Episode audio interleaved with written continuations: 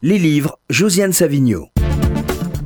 Mais alors, je n'ai pas eu de chronique en septembre à cause des fêtes, mais il n'est jamais trop tard pour parler d'un livre qu'on aime et d'un livre très bon. Comme je vous l'ai dit, j'aimerais tous que vous lisiez Forêt obscure de Nicole Krauss euh, aux éditions d'Olivier, qui a été très bien traduit par Paul Guivarch et ça n'était pas facile.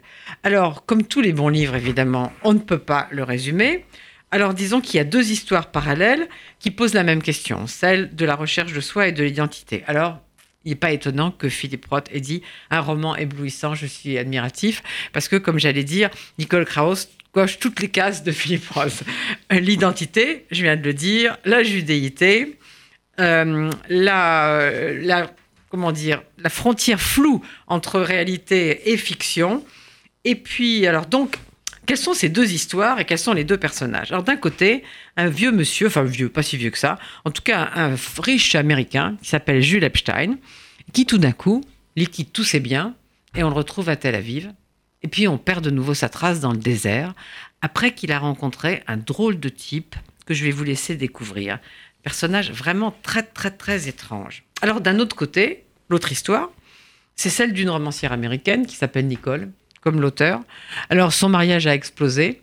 On sait que Nicole Krauss a, divorcé de Jonathan Safran Foer en 2014, donc c'est peut-être un, lointain rapport, mais surtout, plus grave, elle est en panne de, pour son livre, elle est en panne. Alors elle pense qu'il faut qu'elle aille à Tel Aviv, et plus particulièrement dans un endroit que je trouve pas extraordinaire, qui est l'hôtel Hilton. Pourquoi? Parce qu'elle y a été conçue et qu'elle pense que ça va répondre à toutes les questions qu'elle se pose. Pour commencer, c'est là que j'ai été conçue. La suite de la guerre de Kippour, trois ans après le mariage de mes parents, sur la terrasse du Hilton, balayée par le vent. Ils occupaient une chambre au 16e étage de l'hôtel au moment où les conditions nécessaires préalables à mon existence se trouvèrent soudain réunies. À peine conscients des conséquences, mon père et ma mère s'y soumirent d'instinct. Je naquis à New York, à l'hôpital Beth Israël. Mais moins d'un an plus tard, remontant le courant, mes parents me ramèneront au Hilton de Tel Aviv et depuis, presque chaque année, je reviens dans cet hôtel perché sur une colline entre la rue Ayarkon et la Méditerranée.